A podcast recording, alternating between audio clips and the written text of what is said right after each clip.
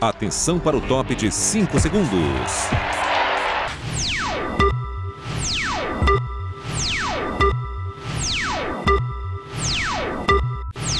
Fala pessoal, está entrando no ar mais um episódio da Rádio Una. E dessa vez eu vou receber uma pessoa que veio direto do Catar, largou a seleção e veio para conversar com a gente.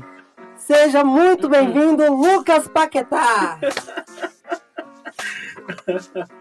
Ô, Wendel, obrigado, irmão, pela, pela oportunidade. Jonas, obrigado por ter me convidado, por estar ajudando vocês aí. Uma satisfação enorme poder estar com vocês aí.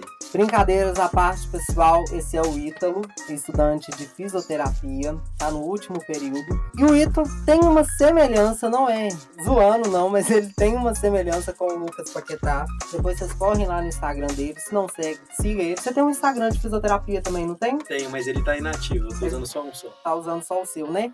Mas siga ele e tudo. Vocês vão ver e depois vocês falam se realmente parece ou não. É, e o Ítalo tá aqui para falar pra gente, para falar com a gente um pouquinho sobre o assunto do momento, que é o quê? Eleições? Não. Uva passas no arroz? Não. É a Copa do Mundo. O caminho para o Hexa. Ele tá chegando aí em nome de Jesus. A gente já declara essa vitória. Já são mais de 200 milhões. Então, seguinte, todo mundo sabe, 2022, ano da Copa, Copa no Catar, a Copa do Mundo que trouxe muitas controvérsias.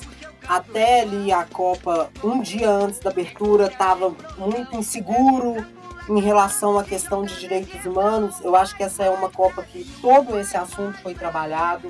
Nós tivemos muitas pessoas que foram convidadas para cantar na abertura e, assim, faltando minutos né, entre aspas, dias, uns três, quatro dias deram para trás.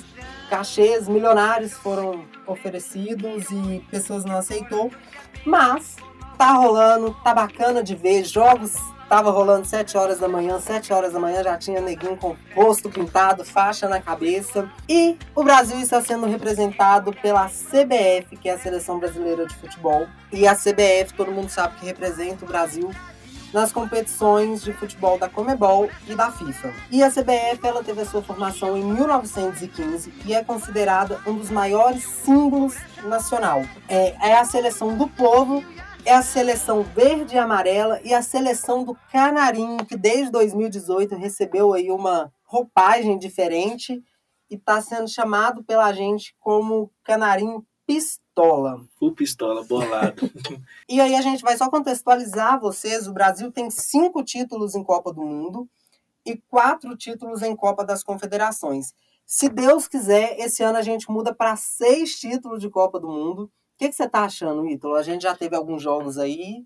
O que, que você tá achando? Olha, eu acho que tem uma, uma chance muito grande, né, de chegar nesse, nesse objetivo que é o Hexa, sabe?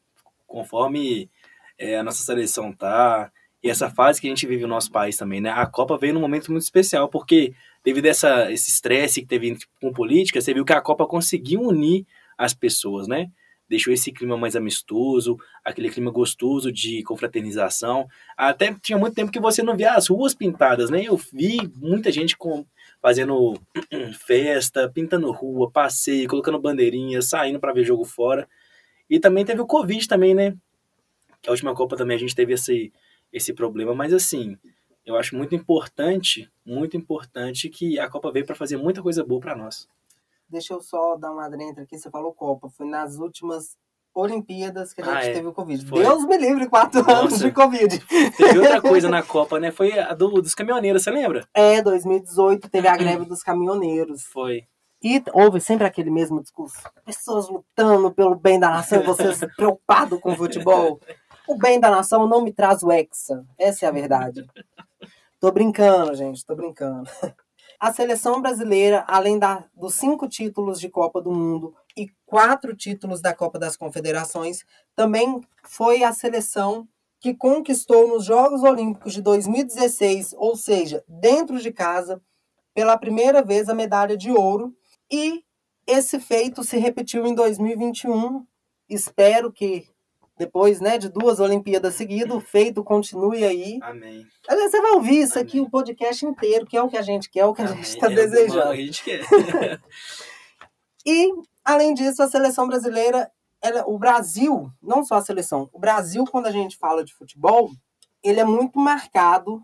O futebol ele é uma arte realmente assim que nós temos no nosso país e que o mundo todo se inspira na gente, se inspira na nossa seleção, tanto que rola até aquela piada que o pessoal fala que o Brasil é só samba, futebol e mulher bonita.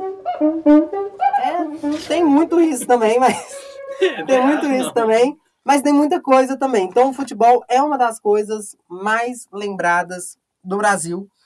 E isso porque nós temos grandes nomes que já marcaram a nossa história vestindo a camisa amarelinha, vestindo a nossa camisa. É, entre eles, nós temos o Pelé, que foi uma das pessoas que está liderando essa lista e que ultimamente tem enfrentado um problema de saúde. É, mas nós temos o Garrincha, nós temos o Carlos Alberto, o Gerson, o Bebeto, o Cafu, o Kaká, o Adriano, o Ronaldinho. Nós temos já, já vamos falar dele, que abrilhantou o primeiro jogo aí da nossa Copa do Hexa, o Richarlison. E nós temos o menino Neymar também, que tá aí, ele, infelizmente, no primeiro jogo foi, um, foi aí afastado, mas a gente crê que ele volta e tudo. Mas nós temos muitos nomes.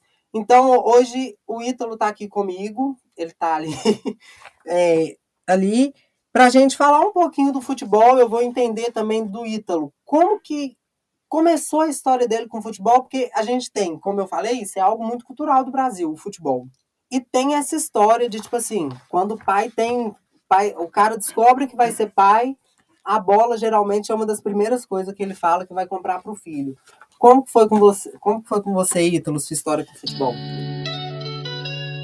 Cara, eu me lembro desde novinho que eu sempre fui apaixonado com futebol, sempre fui.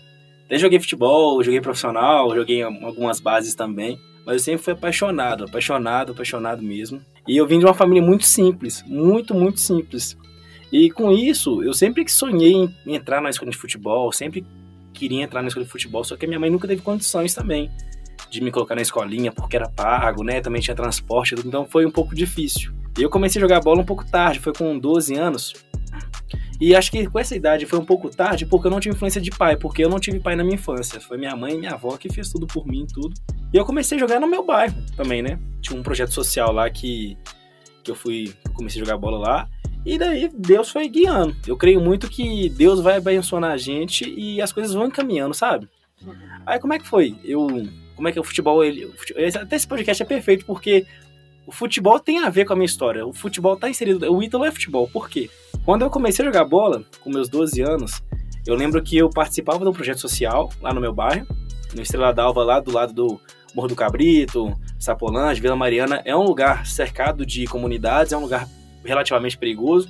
Então a gente jogava bola, eu tinha muitos amigos que, que jogavam comigo que hoje infelizmente estão nesse mundo errado, nessa vida errada, né? Tenho muitos amigos, muitas pessoas do coração muito bom que estão nessa, nessa vida hoje. Ah, eu jogava bola entre o pessoal e tudo, né? Fui criando vínculos de amizade e algumas pessoas foram se envolvendo com o caminho errado e graças a Deus eu nunca envolvi com nada de errado. Minha mãe me deu educação muito boa e eu consegui me esquivar disso. Aí foi que com isso eu comecei a me destacar, comecei a jogar bola bem e muitas pessoas falaram: "Nossa, tá arruma um teste pra esse menino, faz isso pra esse menino e tudo". E eu comecei a jogar bola e fui jogar bola fora.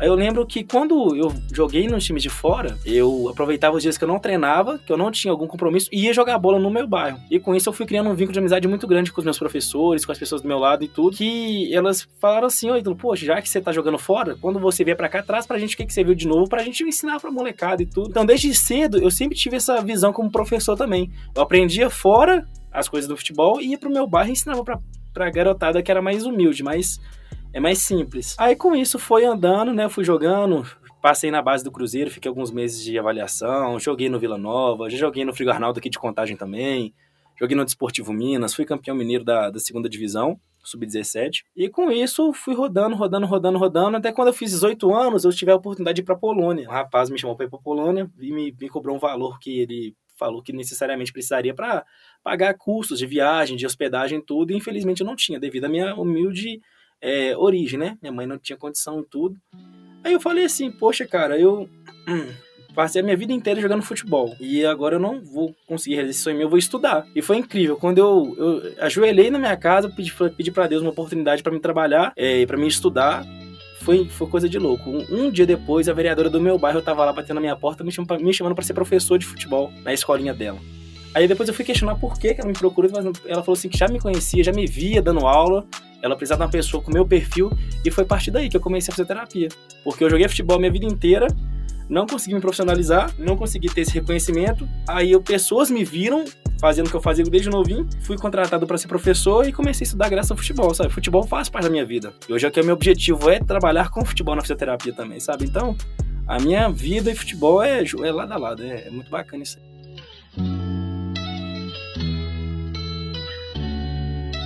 Cara, você tocou num ponto, não tava aqui na nossa pauta não, mas você tocou um ponto que é essa questão dessa, desses projetos de bairro, dessas escolinhas de bairro e que são social, tem esse viés social. Isso é muito importante. A gente tem um monte de história, igual você citou, que teve colegas que jogaram com você, que tiveram ali e que foram para algum caminho que não era, vamos dizer assim, um caminho errado.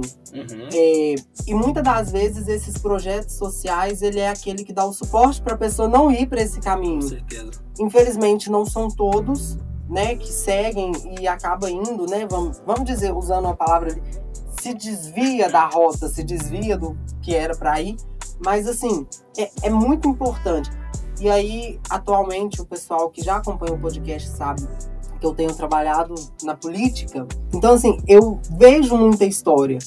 É, eu trabalhei com um vereador de Contagem, ele tem um projeto. O projeto dele ainda é um projeto que não tem muito tempo, mas a gente vê história. A gente vê história de pessoas que eu, eu conheço também, igual de onde eu vim, tem um projeto de anos que existe. De pessoas que pô, muita gente olhava e falava assim: Fulano não vai dar em nada. E aí, Fulano ali no projeto pode não ter virado, tipo, um Neymar, mas também não deu errado. Com certeza, essa parte de que você falou que às vezes nesses projetos, projetos sociais tem pessoas que não são valorizadas, são crianças que você fala assim, ah, fulano não vai ser nada da vida. Eu era uma pessoa assim, sabe? Uhum. Eu já fui várias vezes tarjado como, ah, vai virar vagabundo, vai virar traficante, porque eu gostava de jogar futebol, gostava de estar no meio desse pessoal mas graças à educação que a minha mãe me deu, o que minha mãe fez por mim, me diferenciou nesse pessoal, sabe? Onde que eu fui, e eu prezo muito por isso é pela minha educação que eu tenho. Foi uma virtude que a minha mãe conseguiu me passar e minha avó também, sabe? É, respeitar as pessoas que estão do meu lado, é, não ser uma pessoa prepotente, uma pessoa que se acha uma pessoa superior que a outra, sabe? E eu me vejo muito nisso, porque eu era uma pessoa assim, eu era uma criança assim, onde as pessoas me viam na rua, porque eu não tinha condição de ter um tênis muito bacana, uma roupa muito bacana, e usava as coisas mais simples, aí tá, ah, vai ser vagabundo, vai ser não sei o que, não sei o que. Mas Deus foi muito bom para mim e as coisas foram, foi caminhando, né? Pro outro lado. Cara, e eu acho que tem isso também, a questão de, tipo, querendo ou não, a sua mãe, mesmo você falando que ela não era uma pessoa assim que tinha condições, igual quando você fez 18 anos, você não pôde porque vocês não tinham condição, eu acredito que a sua mãe acreditou em você. Com certeza. Todo momento. Então, com certeza. Apoia, cara. Você tem. Se você tá escutando a gente e é pai, e seu filho tá indo, tem um projeto que ele quer e tá indo, se você tem a condição, apoia até onde você tem a condição. Com certeza se você tem um amigo, apo apoia seu amigo, tipo assim, porque a gente tem muito isso, a gente uhum. segue pessoas que milhões de seguidores e tudo, e aí o nosso amigo que faz, pegar um exemplo, que faz um podcast, a gente tem mania de tipo, ah, não vou ouvir. Desmerecer, né? Desmerecer. E aí, assim, igual o Ítalo, ele teve uma vereadora que não, pelo que você falou, não era parente, não era conhecida direta não sua, era. mas que de ver os esforços dele, porque outras pessoas também acreditou, os, os colegas, né, professores isso, ali do bairro isso. acreditou a pessoa foi, a vereadora foi e chamou ele e deu oportunidade. Você está fazendo fisioterapia. Isso. Fisioterapia, futebol e ítalo. Como? O que, que, que deu aí? Como que juntou aí os três? Olha, quando eu jogava bola, eu, segui, eu sabia que se eu não fosse jogador, eu ia querer ser alguma coisa relacionada ao futebol. Ao futebol, né? Aí eu pensei em várias coisas, porque quando eu comecei a trabalhar com futebol, eu ensinava. Assim, pegava o pessoal, o pessoal da, da comunidade fornecia pra gente os materiais, eu ia pro campo e ensinava, brincava com o pessoal e tudo, a gente tinha uma relação muito bacana. Isso, assim, foi muito bom porque isso me gerou muito respeito onde eu moro. Hoje eu vejo o pessoal lá e falo assim: Ô professor, como é que tá? Tranquilo? Os meninos estão até maior do que eu, né? Não é muito difícil, né? Que eu sou pequenininho, mas maior do que eu, mas o, o carinho, o respeito continua, sabe? Mas eu sempre soube, falei assim: não, se eu quero trabalhar com futebol, por mais que é difícil você ingressar nessa área do futebol, é difícil você estar tá no esporte, mas é o meu objetivo é esse, eu estudo para isso, me dedico bastante para isso.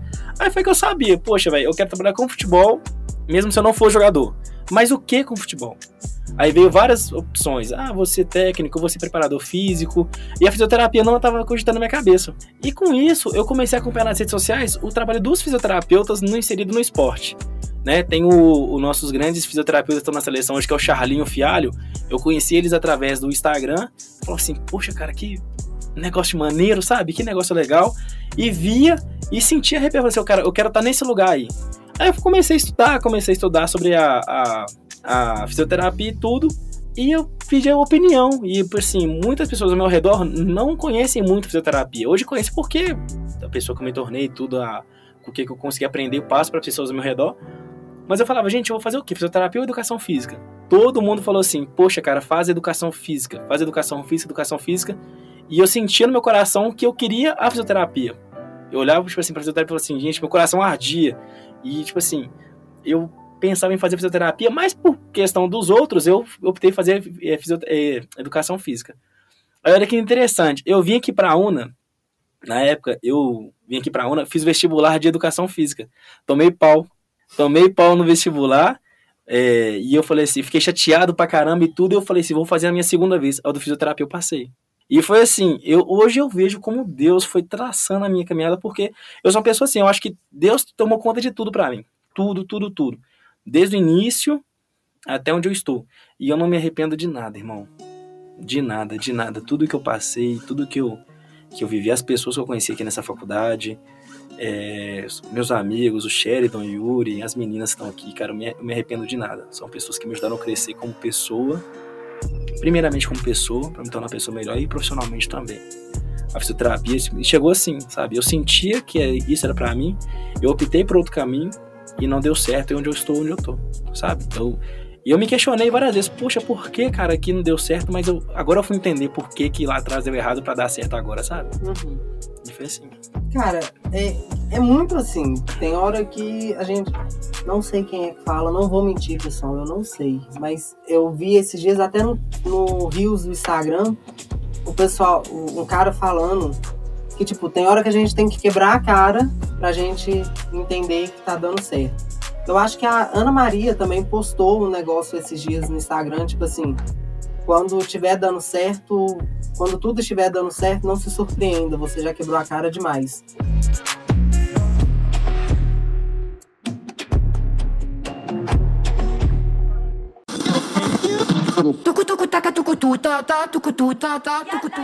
Então vamos voltar a falar agora um pouquinho sobre Copa.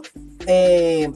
E aí o seguinte, você falou no início que o pessoal voltou a celebrar a Copa, a festejar, tá na rua, rua pintada e tudo. Você tem alguma história marcante com Copa? Porque tem gente que começou a namorar durante uma Copa, terminou o namoro, o cachorro fugiu, perdeu o gol. Eu tenho uma história dessa do cachorro, do meu cachorro fugiu em 2014. A gente perdeu aí uma boa parte do jogo uhum. e tudo. Mas você tem alguma história? Irmão, eu me lembro direitinho porque das últimas Copas que eu me lembro, é de 2010 pra cá. 2006 eu não me lembro, mas eu vi 2010, 14, 18 e essa agora, né? Assim, a de 2010 era bem novo, bem, bem novinho, eu tinha 10 anos na época e. E eu assisti na roça com os meus primos, assim. E foi a época que eu me apaixonei muito pelo futebol. Que eu via futebol e tudo, falei assim, poxa, cara, quero ser jogador. E eu me gostava muito do Kaká. Eu gostava do, do, do corte de cabelo dele, eu queria imitar o corte de cabelo dele de qualquer forma. Aí foi que, a partir de 2010, eu me interessei muito por futebol. 2014, aí eu tinha 14 anos já, foi no ápice que eu tava jogando futebol e tudo. Então todo jogo do Brasil eu assistia, colocava camisa, ia para assistir com os meus amigos e tudo. Depois do jogo a gente jogava bola, assim, era uma, uma experiência sensacional. Em 2018, quando eu comecei a faculdade, foi uma época que eu, eu não aproveitei tanto a Copa porque eu tava namorando é, nessa época eu estava namorando. Né? Não namorem, galera. O Ítalo isso, gente. não assistiu a Copa direito porque ele estava namorando. Não, é isso aí. Mas o Tô meu. gente. Esse relacionamento foi, foi, foi bom, sabe? Hum. Foi, foi bom, foi bom. Mas assim, e também durante os jogos eu trabalhava como freelance também. Pegava bico também, então a Copa do 18 eu não assisti muito, porque eu tinha que pagar a mensalidade da faculdade. Eu peguei vários bicos. Na minha graduação eu fui de tudo, fui padeiro, é, vendedor de picolé, chup-chup. Então eu tinha que aproveitar esses momentos que tinha muita gente reunida para vender cerveja, ni, ni bloco de papelão, de papelão não, de isopor. Então a 18 foi que virou a chave. De 14 eu tava jogando bola, 18 eu tava trabalhando para pagar meu estudo, entendeu? E agora essa eu tô aproveitando, tô conseguindo assistir os jogos, tô, tô usufruindo. Entendi. É, é assim, a vida da gente é assim, uma hora a gente tá muito tranquilo, uma hora a gente tá na correria danada, Uhum. mas aí vai. Ídolo, então vamos já entrar nessa Copa de 2022, que tá rolando agora no Catar. E aí eu tenho uma pergunta para te fazer sobre a convocação. Nós, dos três goleiros, nós temos o Alisson, o Everton E o, e o Ederson. o Ederson. Você não convocaria algum? Não, os três são Você muito bons. convocaria os três? Aham. Tem alguém, vamos, lá, porque se eu for falar o nome Hum. de todo mundo, nós vamos ficar aqui três horas fazendo esse podcast. Tem alguém que você não convocaria que tá nessa lista? Todo mundo, ó, não o Ítalo, mas eu sei que a, a maior crítica é sobre o Daniel Alves, né? Que todo mundo fala muito dele e tudo. Mas assim, eu como joguei bola, então eu, eu não fiquei na, no nível de experiência deles, mas eu, eu já fiquei no lado do jogador, eu sei como é que funciona. Eu acho que o Daniel Alves sim é uma peça muito importante para a seleção. Essa não foi a pergunta, você perguntou quem que eu cortaria, mas eu acho que nosso país está muito bem representado, sabe? Muito, muito bem representado. Todas as peças são sim umas peças boas, né? A gente sabe que tem muito jogador bom que não pôde ir, mas os que estão lá são merecedores de estarem lá. É, eu falo com os meus amigos também. De 2010 para cá, eu acho que essa seleção, não vou te falar a melhor Uhum. seleção, porque a gente teve muito craque na seleção e cada época demandou um- um- uma certa experiência, mas eu acho que de 2010 para cá, como eu acompanho, eu acho que essa seleção é mais preparada. Pode ser não, não pode ser a melhor, mas é a mais preparada. Quando saiu a lista da convocação, dois nomes ficaram de fora: Felipe Coutinho e Gabigol.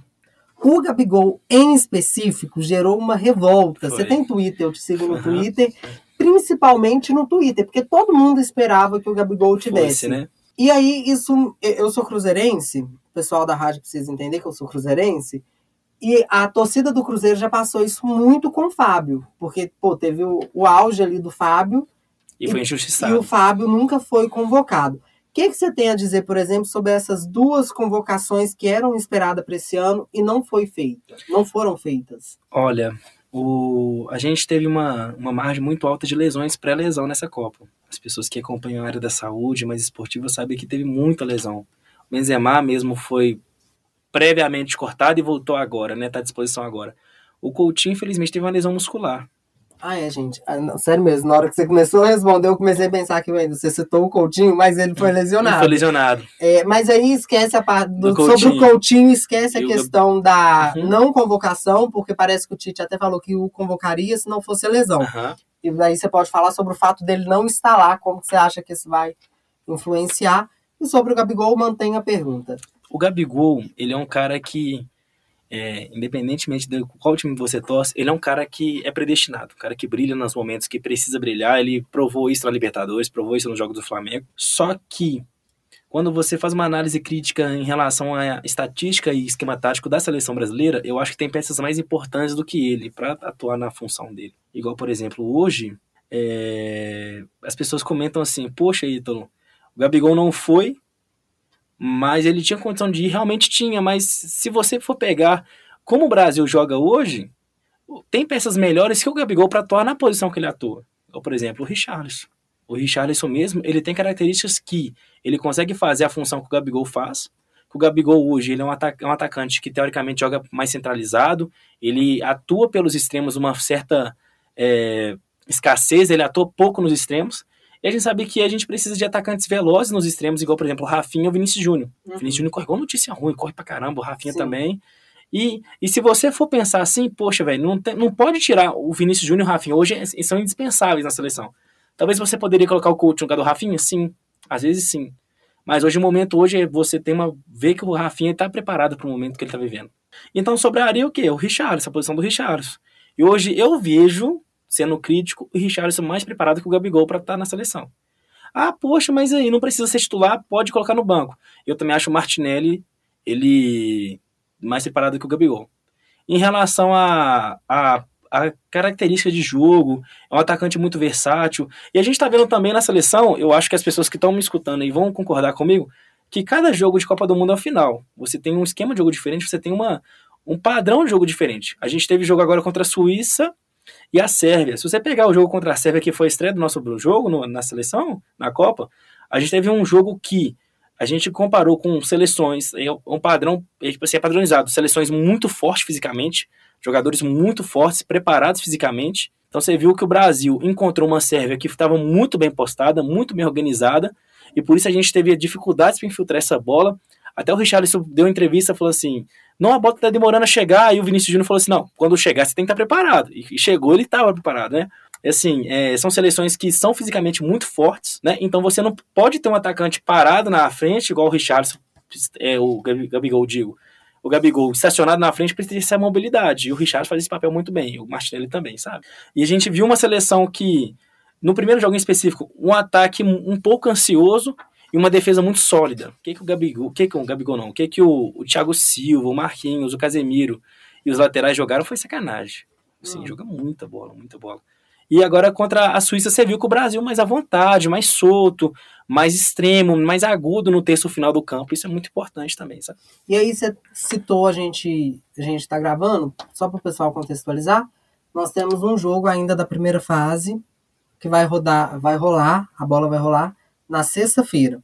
Então nós já tivemos dois, tivemos aí, como eu já falei no início, o Neymar que se lesionou, foi afastado do segundo jogo e tudo, e uma das grandes peças chaves aí que levou o país toda à loucura foi o Pombo, né, o Richarlison. E aí a gente entra.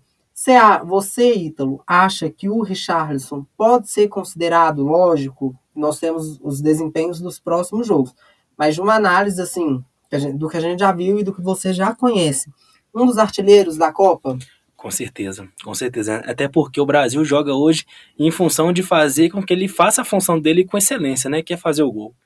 A gente viu que nos, nos dois jogos é, ele foi muito bem acionado, a bola conseguiu chegar no pé dele, ele teve oportunidades, ainda mais contra a Sérvia, né? A gente viu que teve um, o primeiro jogo que o primeiro gol dele foi oportunismo, é você tem a característica de estrela do atacante, o atacante que ele está bem posicionado no momento certo, na hora certa.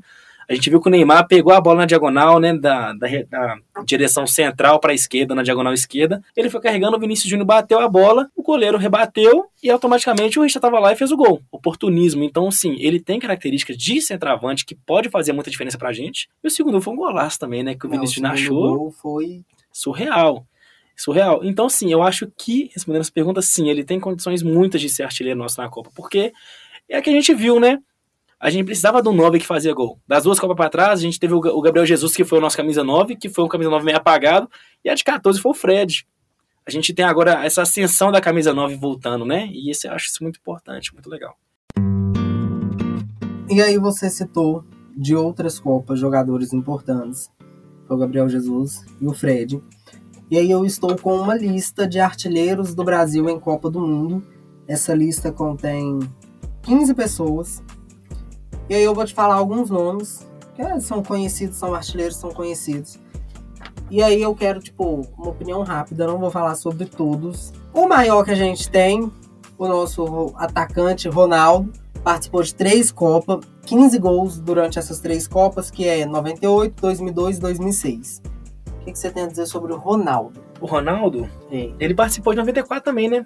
Ele foi bicampeão 94. 94? Ele jogou 94 também. É, mas eu acho que 94 ele não foi. Ele não jogou, ele não, ele não, tava ele no plantel. Não foi o artilheiro. Isso, isso. Mas é, qual que é a pergunta? Desculpa. É, o que, que você acha, tipo, em relação a esses jogadores, assim, sua opinião em relação a, aos artilheiros? Uma resposta rápida, é. curta? O Ronaldo? É. Fenômeno. É, Rivaldo. Me... Jogou, só contextualizar, uhum. 98 e, no, e 2002, na posição de meia, oito gols em Copas. Mestre.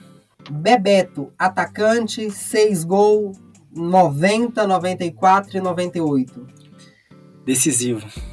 Garrincha, ponta direita, 5 gols, 58, 62 e 66. Ídolo, né? O Garrincha revolucionou muita coisa para nós, ele é fenômeno. Eu não vi jogar, mas que meus pais falam, é fenômeno. Pelé, meio atacante, 12 gols, 58, 62, 66 e 70. É o rei, né? É o rei. Vou falar aqui três pra gente encerrar essa parte. Romário, atacante em 1990 e 94. O baixinho, É. esse aí é, é foda, cara. Ele é monstro, monstro. Personalidade, eu gosto muito da personalidade dele. O Zico, meia, 5 gol, é, disputou a Copa em 1978, 82 e 86. Maestro. O Zico foi ídolo de Reinaldo, né? Que pra muitos era o segundo Pelé, jogou no Atlético e tudo. Só do cara ser ídolo do Reinaldo é, não é pouca coisa, não, é fenômeno. E aí, o último que eu vou trazer é o Neymar, ponta de lança, seis gols em Copa, foi artilheiro da Copa de 2014 e 2018. Neymar, fenômeno. Fenômeno. Neymar, se ele, se ele não fosse tão criticado pela nossa mídia, é, se- todo mundo fala, né? Se o Neymar ele não fosse brasileiro, todo mundo idolatrar ele, que ele é fenômeno, cara. Eu não consigo entender quem que critica o Neymar. O Neymar é muito, muito bom. Acho que falta até palavras pra ca- caracterizar o Neymar, sabe? Mas eu acho o Neymar fenômeno, fenômeno. Neymar é muito bom. O problema, o problema do Neymar, assim, agora eu vou te falar como comunicador em si. O problema do Neymar também é que ele é muito birrento. E eu acho que tem hora que por ele ser um- uma pessoa pública, da forma que ele é e do tamanho que ele é, tem hora que ele entra nos negócios que não dá. E parece, né? é, e parece que a equipe dele não analisa, tipo assim, olha, isso aqui pode pesar pra ele. Eu não sei Uhum. nem às vezes se Uhum. tem hora se é a equipe dele mesmo ou se é ele que tuita Aham. algumas coisas. Mas tem hora que não pesa. Pe- pesa pra ele aí fica complicado, na verdade, né? Uhum.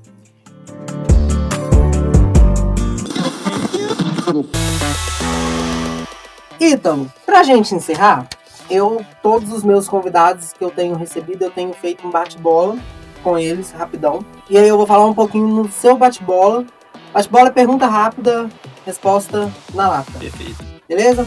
Uma Copa que você queria ter vivido. 2002.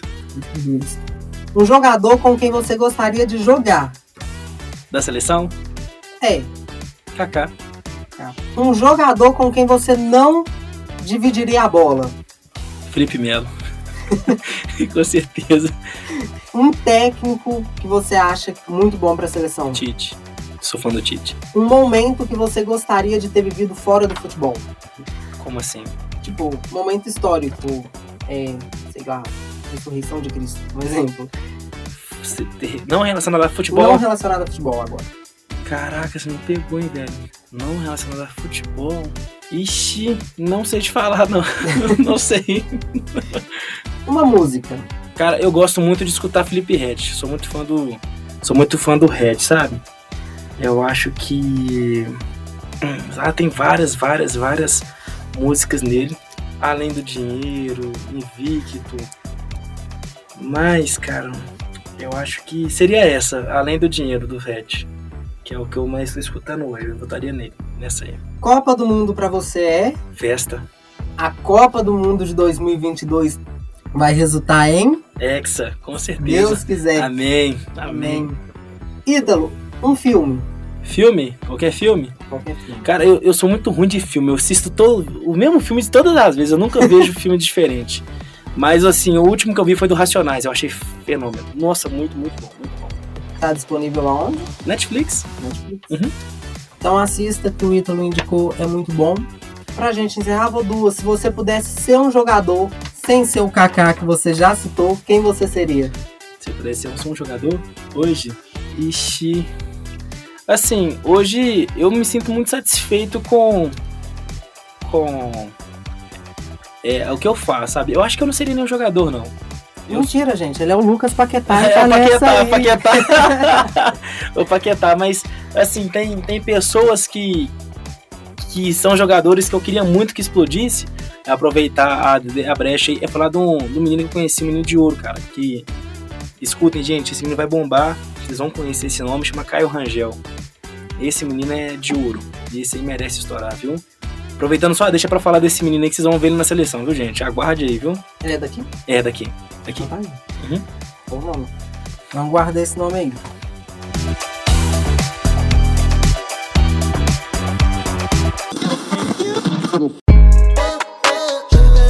Pessoal, infelizmente o nosso episódio vai chegando ao fim mas a gente continua na torcida e com fé em Deus o Hexa vai sair. Amém. Este foi o episódio da Rádio Uno especial Copa do Mundo, onde eu recebi meu irmão Ítalo. Obrigado, irmão. Muito obrigado por ter recebido o convite. Ó, por ter recebido o convite. Ítalo, muito obrigado por ter aceitado o convite. Eu agradeço. É, espero que você volte, porque a gente vai falar no próximo episódio mais sobre o seu trabalho mesmo, a sua, seu curso, sua profissão. Espero que você tenha curtido. Não, é demais da conta. Eu acho que ficou, assim, muito legal. O Jonas hoje tá sem microfone do outro lado, gente, mas eu garanto que o Jonas gostou também. Irmão, eu quero só deixar, a- a- aproveitar a brecha de agradecer esse trabalho que você está fazendo, um Wendel sensacional aqui na ONA. Jonas também, um abraço pro meu amigo Jonas aí. E assim, a gente precisa de pessoas como vocês aqui nessa faculdade. que Vão deixar um legado muito importante, que estão fazendo a diferença. Então, assim, respeito e gratidão enorme por você, irmão. Obrigado pelo, pelo carinho, pelo convite. E que precisar, você pode contar comigo.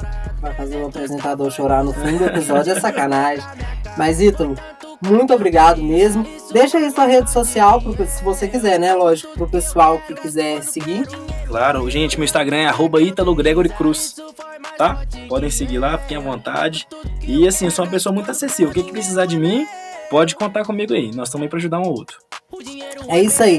Pessoal, siga a Rádio Una nas redes sociais, arroba Rádio Una Contagem. E fique ligado, pois nós temos episódios que estão saindo semanalmente. E ó, a rádio vai apresentar novidade para vocês em breve. Então fique ligado e se atente, tá bom? É isso. Um beijo, um sorriso. Até o próximo episódio. Valeu. Tchau, tchau. As mina que tirava já me fã Oh yeah rock your pinky be to the ground.